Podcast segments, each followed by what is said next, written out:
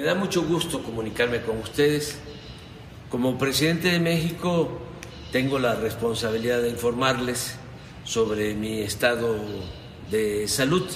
Ya lo hice, pero de todas maneras, como han habido especulaciones, es importante decirles que estoy bien, eh, tengo COVID, se me complicó porque me fui a una gira muy intensa que inicié en Veracruz, hubo cambio de clima, eh, fui después a Quintana Roo, estuve en Chetumal, estuve en Cancún, estuve en Mérida. Y ahí me hizo crisis porque se me bajó de repente la presión y estando en una reunión con ingenieros militares evaluando el tren Maya y con otros servidores públicos, pues como que me quedé eh, dormido, eh, fue una especie de váguido, hablando coloquialmente, y llegaron de inmediato pues los médicos y me atendieron, eh, no perdí el conocimiento, eh, sí tuvo esa situación de desmayo transitorio y eh, por la baja de presión. Querían llevarme en camilla y en una ambulancia al hospital le pidieron instrucciones al general secretario, él dijo de que hicieran lo que correspondía a lo que se necesitara, ¿no? que me atendieran. Eh, yo no acepté. Los charolié, les dije, miren, él es el general secretario, pero yo soy el comandante supremo de las Fuerzas Armadas. Entonces, no me van a llevar a ningún lado, aquí en este sillón me van a atender. Y ya me tomaron la presión, eh, me pusieron un litro de suero, me levantaron la presión y ya, afortunadamente eh, no pasó a mayores, no hubo ninguna afectación en el corazón, en el cerebro, en nada. Y ya decidí venirme a la Ciudad de México, me trasladaron en una ambulancia aérea, pero no venía yo en una camilla, venía yo consciente. Este, y así llegamos aquí y eh, escribí un mensaje en, Twitter, en Facebook, eh, informando. Sin embargo, pues eh, empezaron las especulaciones, porque pues mis adversarios tienen mucha imaginación y es como decirles ahora aunque lo tendría que estar repitiendo, decirles el muerto que tú matáis o que vos matáis, goza de cabal salud, porque han dicho muchísimas cosas, ¿no? De que eh, me dio un derrame cerebral, de que aquí en Palacio están médicos especialistas de cardiología del hospital militar y no es así. Afortunadamente estoy muy bien, eh, estoy trabajando, ya escribí dos borradores en estos días de dos discursos, el del día primero, el día del trabajo, y el discurso que voy a pronunciar el día 5 de mayo en Puebla con motivo de la batalla de Puebla.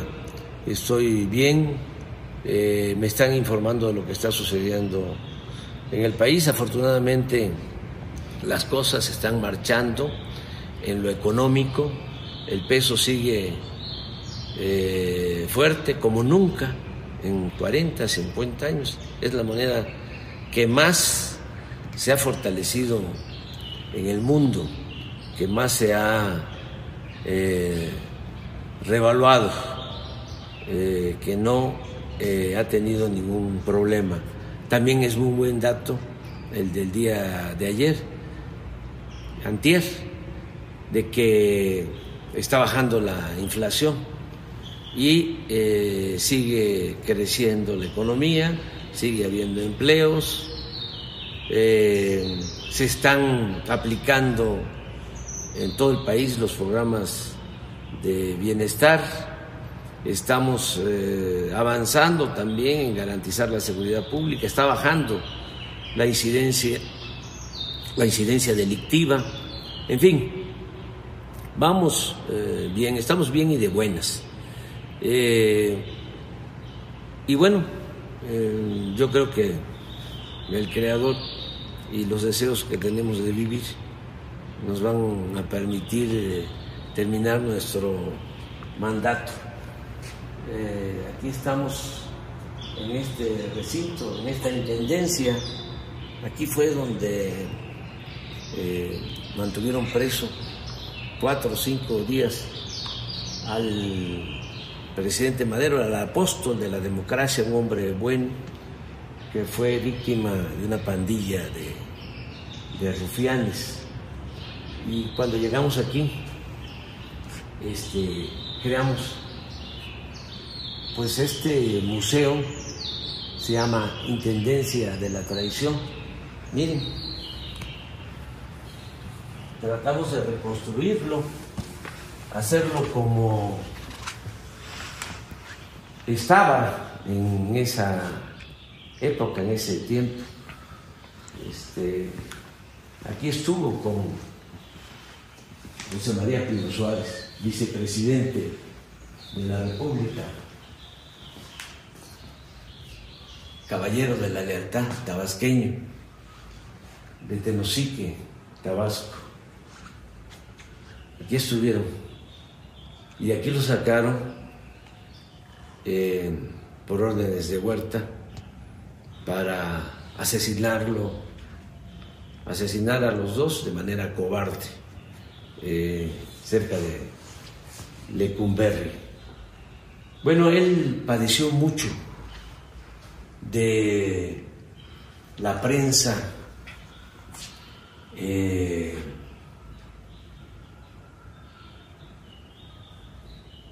calumniosa, Paco Ignacio Taibo escribió un libro extraordinario sobre Madero que se los, recomiendo, que se llama Tiempos de Sopilotes, porque lo trataron muy mal los periodistas de ese entonces y también los intelectuales. Este, se volvieron huertistas, tanto periodistas como los intelectuales, muy pocos, muy pocos este, se mantuvieron eh, leales al presidente Madero, que fue un hombre excepcional, excepcional, uno de los mejores dirigentes políticos del mundo,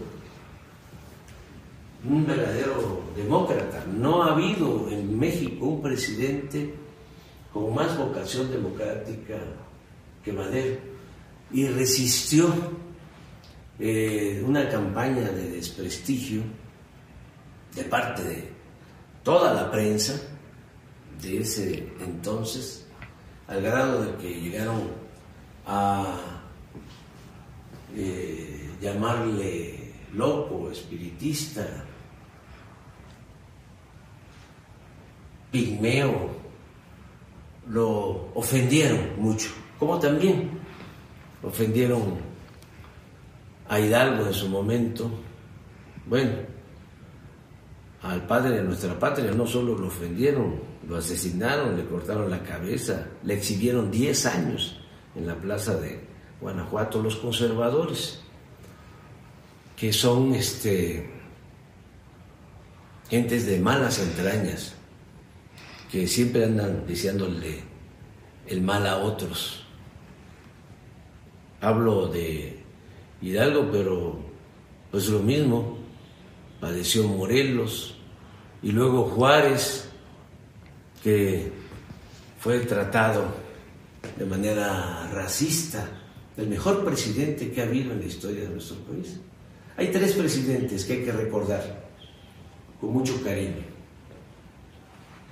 Benito Juárez, Francisco y Madero y el general Lázaro Cárdenas del Río también padeció este, una campaña en su contra muy fuerte de los oligarcas, los que se eh, opusieron a la expropiación petrolera. Fíjense, no les afectaba en nada porque el petróleo estaba en manos de compañías extranjeras, sin embargo, ellos se sintieron ofendidos los oligarcas mexicanos.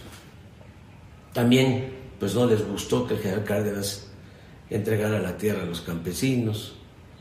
No les gustó que el general Cárdenas impulsara la educación pública. Y así ha sido siempre, ¿no? Ahora que me he vuelto a enfermar, llama mucho la atención el odio, ¿no? De algunas personas eh, que quisieran pues que yo desapareciera, pero no deben de actuar de esa manera. Ya hasta me producen eh, sentimientos de afecto, mm, porque los considero muy desprovistos de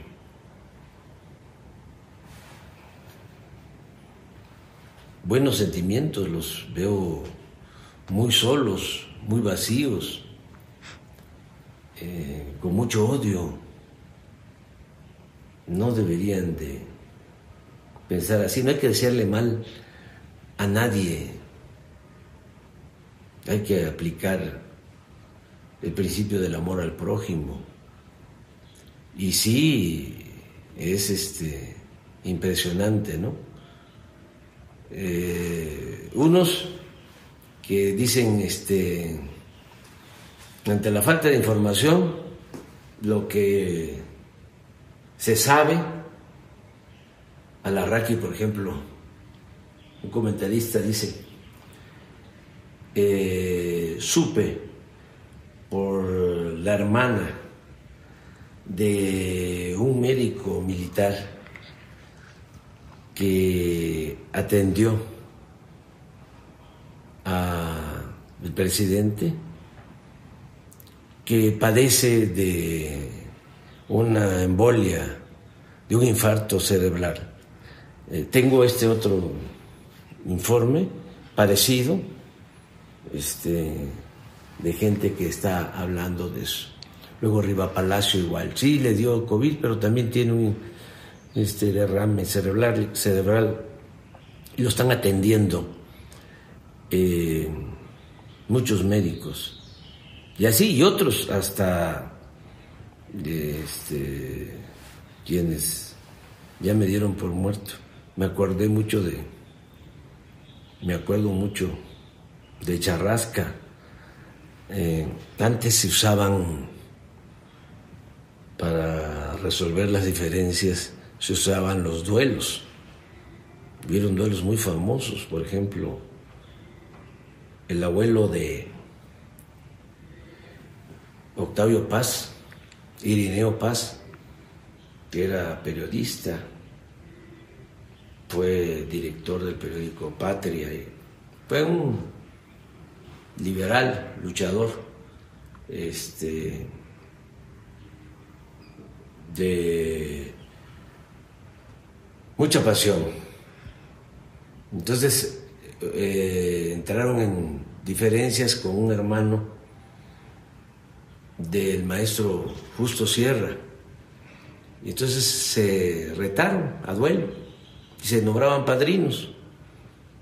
Y eh, Ireneo Paz este, mató en el duelo al hermano de Justo Sierra, del maestro Justo Sierra, el maestro de América, secretario de Educación en la época de Porfirio Díaz, además mecenas, impulsor de poetas y de grandes escritores de esa época, ¿no? Bueno, pero hay otro caso de un duelo en Peralvillo, donde a un personaje llamado o conocido como Charrasca, lo retan a un duelo y él este, nombra a su padrino y el otro pues también nombra a su padrino, definen la hora, el día, y el caso es que no se presentó Charrasca a la hora y el día y al día del duelo. Y le dijo al padrino, tú les dices que no me voy a presentar. Y este y es eh, muy chistoso porque el padrino de Charrasca le dice a los otros, ¿no? al del duelo y a su padrino, dice Charrasca que no se va a presentar y que lo den por muerto y que vayan y ya, se insultan. ¿no? Entonces, a mí me han dado por muerto varias veces. Fíjense que en política eh, me ha ayudado mucho el que me han dado por muerto. Después de que nos hicieron el fraude, de que nos robaron la presidencia en el 2006, que vino ese sexenio tremendo de García Luna, ya se pueden imaginar. Eh, a mí me dieron por muerto, porque decidí recorrer todos los pueblos de México. Entonces, me reunía yo con 10, 20, 30, 50, 100 gentes. Al Calderón, a Calderón le preguntaban que si, qué hacía yo, y decía, pues ahí anda, en los pueblos, se reúne con tres, cuatro, cinco gentes. Me dieron por muerto, me salvé. Y este, así eh, trabajando en las comunidades, en los pueblos, en los municipios. Eh, construimos la organización que nos llevó a la presidencia para transformar a México. Este es un movimiento que se ha hecho con mucho sacrificio, con muchas fatigas, desde abajo y con mucha gente a las que admiro y a las que respeto y a las que eh, quiero mucho.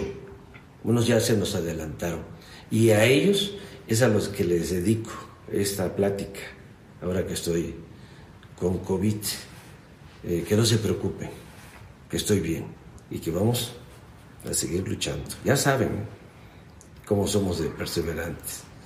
Nos falta todavía un tiempo y van a hacerse muchas cosas, muchas, muchas bellas cosas en beneficio del pueblo de México, de nuestro querido pueblo de México.